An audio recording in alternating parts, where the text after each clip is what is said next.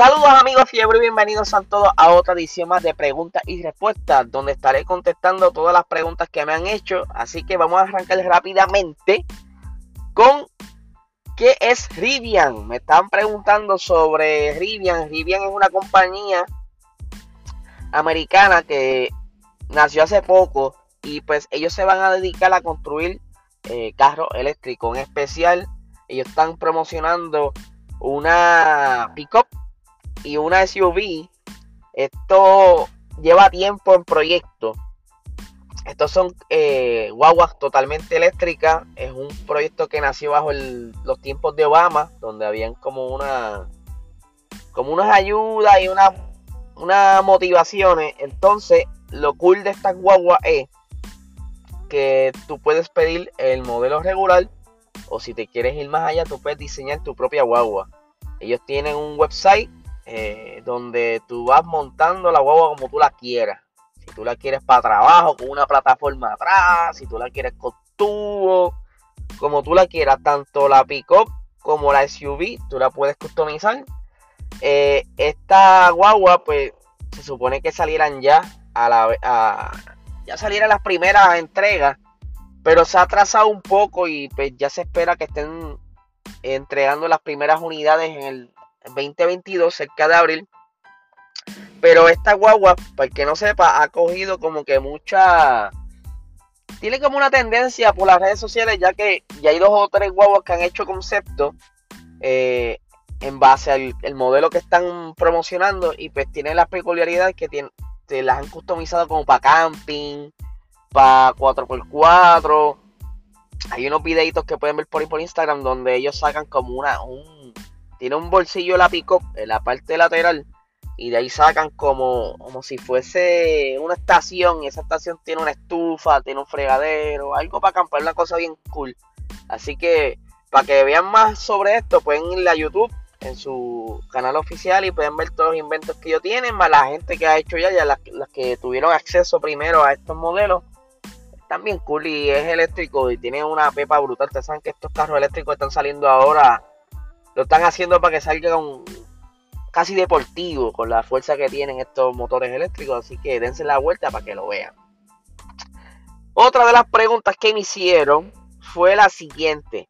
¿Cuál es el próximo piloto campeón que engancha los guantes? Bueno, esto me imagino que se refiere a la Fórmula 1. Eh, de todos los que están ahora mismo en la, parrilla, que tienen campeonato, para mí el que más está quizás por irse, si no hay algún cambio en cuestión a rendimiento de su equipo, es Fernando Alonso. Si el año que viene Fernando Alonso no se siente cómodo, no vuelve a renovar y simplemente se va a trabajar con Alpine como consultor, esto lo ha dicho muchas veces Luis en Box Talk. Así que para mí que ese es el primero que se va. Eh, la siguiente pregunta por aquí tengo, ¿quiénes son los stewards? ¿Ellos cambian cada carrera o son los mismos? Pues mira, muy buena pregunta. Los stewards son básicamente como los árbitros en, los juegos de pelota y de baloncesto. Sí, esto, estas personas se cambian de carrera en carrera. El único que es el mismo es el director de carrera, que al momento es Michael Massey. Y él básicamente está junto con los stewards en la misma oficina viendo la carrera, eh, viendo las sesiones de práctica, las de la quali. Y les voy a leer por aquí algo interesante que yo encontré sobre un poquito más de información detallada. Dice, se designa un nuevo panel de comisarios para cada fin de semana. Su responsabilidad es deliberar sobre los eventos que ocurren en, la pista y tomar decisiones basadas en las reglas y regulaciones de la Fórmula 1 y el código deportivo de la FIA. Los nombres de los comisarios tampoco se anuncian públicamente. La FIA nombra a tres comisarios y uno de los tres es nombrado como presidente del panel. Obviamente no son eh, los que ellos escogen no son personas que no conozcan el deporte, ya son como por decirlo así como cuando la gente te llama para ser jurado eh, en algún caso en Puerto Rico en el tribunal, pues ya esta gente están como que lo tienen ya marcado, que son los posibles stewards para estas carreras, eh, ellos están la mayor, la mayor, eh, mayor parte del tiempo en, esta oficina bien grande donde tienen todas, todas, todas, todas las tomas que de todas las cámaras que están en la pista. Nosotros vemos, eh, yo creo que una mínima parte de todas las tomas que hay. Obviamente las tomas que nosotros estamos viendo son las más, por decirlo así, las más cómodas para la televisión, las más llamativas.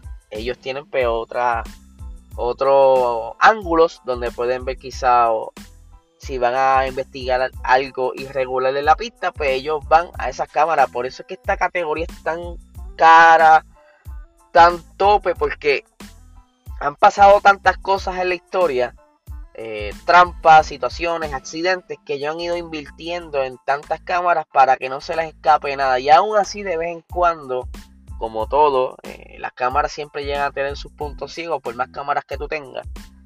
Pero sí están disponibles ahí.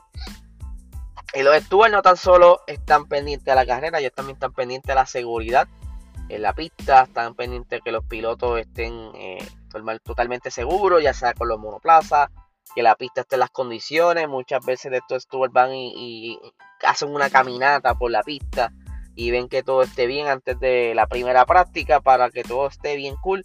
Otra cosa es que los stewards, pues mayormente cuando están viendo la carrera, sucede algo, pues ellos quizá para tratar de que no se demore una decisión, si es algo crítico, como un accidente como pasó eh, con Lewis Hamilton y Max Verstappen allá en Silverstone, fue algo que se podía decidir al momento, pues lo estuvo en ese momento, pues se pusieron todos de acuerdo rápido y, decidieron. Pero cuando son cosas que casi no se vieron bien, que fue un toque bien extraño, ellos dicen, mira, como hay que investigar más a fondo y ver más cámaras, pues vamos a investigarlo luego de carrera o si fue durante la práctica, pues luego de la práctica se sientan, le dan para atrás y para adelante, todas esas cosas para que entonces poder tomar una decisión la más, la mejor que ellos crean. Y ahí sí, este, son bien importantes estas personas porque eh, son los que básicamente tienen el control sobre el evento y los cambian, yo me imagino, para que ninguno tenga quizás una un apego, le paguen. eso es para tratar de ser lo más ético posible, pero eso los cambia mucho. Quien es el único el, que se queda es el, director de carrera, porque ya es una persona permanente, permanente designada por la FIA. Así que espero haber contestado tu pregunta. Y bastante interesante porque creo que mucha gente tiene como que esa duda de quién son estas personas y cómo llegan ahí. Continuando con las preguntas, por aquí tengo qué piensas del compañero de Valtteri Bottas para el 2022, el chino Wang Yu Shou. Mira, de verdad, le voy a ser sincero, eh, con todo lo que he tratado de cubrir en este tiempo para tener ¿verdad? toda la información posible para ustedes, se me ha hecho bien difícil seguir la Fórmula 2, pero sé que este muchacho le ha ido muy bien en la Fórmula 2 como en la Fórmula 3 eh, todos esos muchachos son bien competitivos. Ellos están básicamente eh, en un monoplaza igual. Como va a estar supuestamente el año que viene, ellos están todos en un monoplaza igual. Lo que entonces le hace que destaquen son sus destrezas y la manera en que se adaptan a la pista rápida y todo esto. Pero por lo que he escuchado, el muchacho es bueno, tiene futuro. Eh, y pues se cree que es mejor obviamente que, que Mazepin. Pero de verdad, de verdad, no, no sé, no puedo dar una opinión de, este muchacho, de cómo va a lucir el año que viene, si no, no he podido verlo como, cómo se destaca, ¿verdad? Pero ya me daré la asignación de ver sus carreras y ver qué tal es, para entonces más adelante dar eh, una mejor opinión y, decirles qué pienso sobre él y si me gusta o no. Pero por el momento todo el mundo le, atrae, obviamente trae un montón de dinero y eso le trae ahora un público distinto. Eh, va a, haber, cosas buenas por ahí para la Fórmula 1. Seguimos por aquí con las preguntas. Si pudiera eh, escoger un teammate, un carro y una pista de cualquier año en la Fórmula 1. Uh, pues fíjate, a mí siempre me da curiosidad el, el McLaren que utilizaba Ayrton Senna. Y de compañero me gustaría tener a James Hunt. Simplemente por, por el party después de la carrera de verdad que si ese monoplaza eh, es bien peculiar porque a diferencia de los de ahora, estos tenían los cambios como los carros normales estándar al lado tuyo y pues era, tenías que ser un piloto de verdad, por eso es que el guía era básicamente redondo para poder controlarlo con una sola mano y, poder entonces tirar los cambios cómodos, porque con, con el guía que tienen actualmente pues se les haría bien difícil manejar eh, y tirar cambios a la misma vía. Así que esa gente estaban con una mano, ya tú sabes, subiendo y bajando cambios, subiendo y bajando cambios. De verdad que eso es bien, bien interesante. Vamos por aquí a otra pregunta. ¿Por qué cuando se habla del GOAT nunca mencionan a Juan Manuel Fangio? Mira, de verdad yo lo que creo es que cuando mencionan The GOAT en estos días, yo creo que se refieren a los que están actualmente.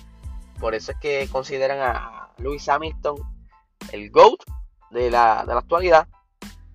Pero si venimos a ver eh, en the old times, o sea, en toda la era de la Fórmula 1, yo creo que sí, que, que Mangio pudiera ser el GOAT. Él fue un gran piloto y se retiró eh, teniendo casi 50 años. O sea, una, a, lo, a lo normal de hoy día, Fangio en, en estos días corriendo sería, ¿verdad?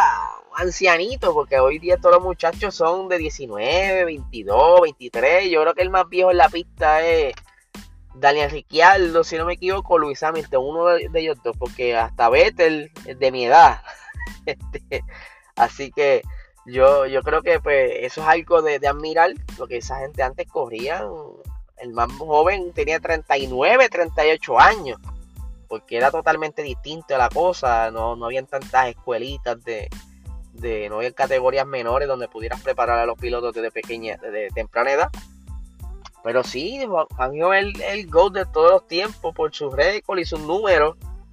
Pero también tiene otros pilotos de su tiempo que también estaban cerca a él, ¿sabe? Que de verdad que está bien nítido. Pero cuando dicen The GOAT, yo creo que se refieren a, lo que está contemporáneo, lo que es hoy día. Por eso que yo creo que escoge mucha gente a, a Lewis Hamilton como GOAT en estos días. Así que no, no, no, te, asustes que no. Que yo me imagino que, que a, lo de ahora. Porque si lo vamos global, Fangio pudiera estar por ahí. Porque de verdad que es tremendo piloto. Vamos para las últimas dos preguntas, ¿verdad? Porque no quiero que esto se extienda como si últimamente lo estamos extendiendo. Dice, opinión sobre el nuevo Integra. Yache. De verdad que le voy a ser bien sincero. Para mí Honda y Acura como que para mí, para mí. Ellos murieron en el año 2000. De ahí en para adelante lo que han sacado son como unos carros bien locos.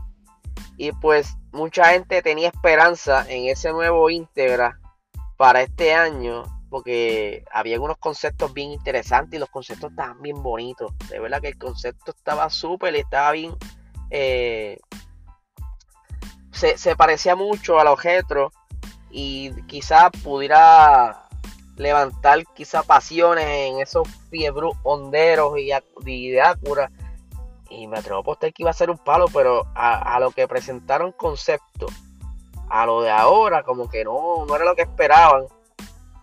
Y pues mucha gente no estaba contenta. Yo soy uno de los que está contento porque ese carro ahora parece, sinceramente, el, el Acura nuevo parece un el TL o el TCX. No sé si se acuerdan de ese modelo eh, eran carros largos, familiares. No era un carro deportivo, pero ¿qué pasa? Que ahora Honda y Acura quieren competir con lo que es Camry, con lo que es Mazda 6, con lo que es el, Kia Optima, con todos esos carros y de verdad como que se le está olvidando sus raíces, su esencia. Y de verdad, sinceramente, no me gusta para nada. La parte de atrás de ese Integra parece eh, un Hyundai Genesis. Parece que los focos de atrás es un Hyundai Genesis estirado.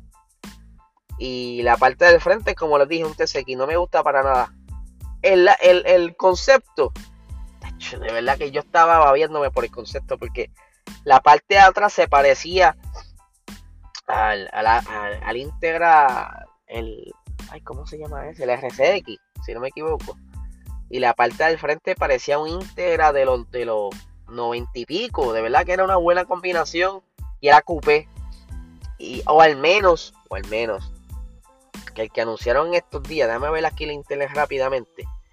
Este, no vaya a ser que el coupé vayan a irse más apegado a lo que era el concepto y, tiraron ese cuatro puertas, ¿verdad? Para, para, tener también eh, a ese papá fiebre que, que ahora tiene hijos y, y pues no puede tener un carro de dos puertas, pues yo creo que lo hicieron así por eso. Pero sí, el coupé, el concepto está bien lindo. Aquí estoy viendo fotos del coupé, van a tirar un coupé también Coupé dos puertas, por si acaso. Eh, pero no se acerca tanto al concepto. Parece más bien el frente del Honda así nuevo. Con la parte de atrás. Eso parece hasta de. Parece de BM. No sé, hay que ver. No, no, confío mucho en esta foto. Pero sí habían salido unas fotos. Eh, como si estuviesen probando el concepto en la calle. Y, y hay varias fotos o sea, que ellos cogen y los rapean, le ponen como un rapping parece tipo camuflaje para que no lo identifiquen mucho. Ese concepto lo vieron corriendo en la calle y por eso mucha gente se emocionó, pero lo que, lo que promocionaron mucho fue el cuatro puertas. Hay que ver que, cuál es el plan de Acura, pero como está ahora mismo el cuatro puertas, nah, no me gusta. El Civic nuevo, eh, me, me gusta un poquito, no mucho, porque lo que han sacado en Honda, de verdad, y discúlpame Víctor y BMC, lo que han sacado onda últimamente parecen cajos espaciales, no sé, no me gusta. Y vamos para la última pregunta. Dice, si tú fueses piloto, ¿cómo te sentirías si tu ídolo te odiase? Wow. Eso está bien fuerte porque yo creo que nunca me he tenido o he sentido que alguien que me quiera me odie, no sé, o alguien que me admire me odie. Eso pudiera ser quizás un momento de coraje por algo que habré hecho. Pero es bien difícil explicarme porque no, no sabría cómo sentirme. Pero me imagino que un Luis Hamilton, ¿verdad? Que de momento a otro su fanático lo, lo odie, pues debe ser bien frustrante para él, aunque Luis Hamilton tiene un montón de seguidores, o sea que uno menos, pues como que no le hace mella. Pero de verdad no, no sabría decirte cómo me sentiría si mi. Si, si fuese piloto, cómo te sentirías si tu ídolo te odiase. Wow, eso está, Ah, oh, ese es como si, si el piloto modiara. No sé, ahí tengo como que. Hay que ver bien esa pregunta este, a la persona que me la hizo, si me la quiero parafrasear y explicarse mejor, pues, para poder contestarla. Esto aquí, esto es producción en vivo, así es esto. Así que nada, gente. Esta noche Box Talk a las 8 de la noche por Instagram. Estaremos por, por la página de nosotros, Puerto Rico Racing Sports. Eh, antigua PR Racing Sports. Ahí estaremos con la análisis de la carrera de eh, Brasil y con la previa al Gran Premio de Qatar. Así que lo estamos esperando esta noche a las 8 pm en vivo. Estamos live con Luis de G90PR. Vengan con nosotros, allí vacilaremos. Así que tenemos un anuncio bien, bien interesante. Así que tienen que pasar para que vean los anuncios. Así que lindo día para todos.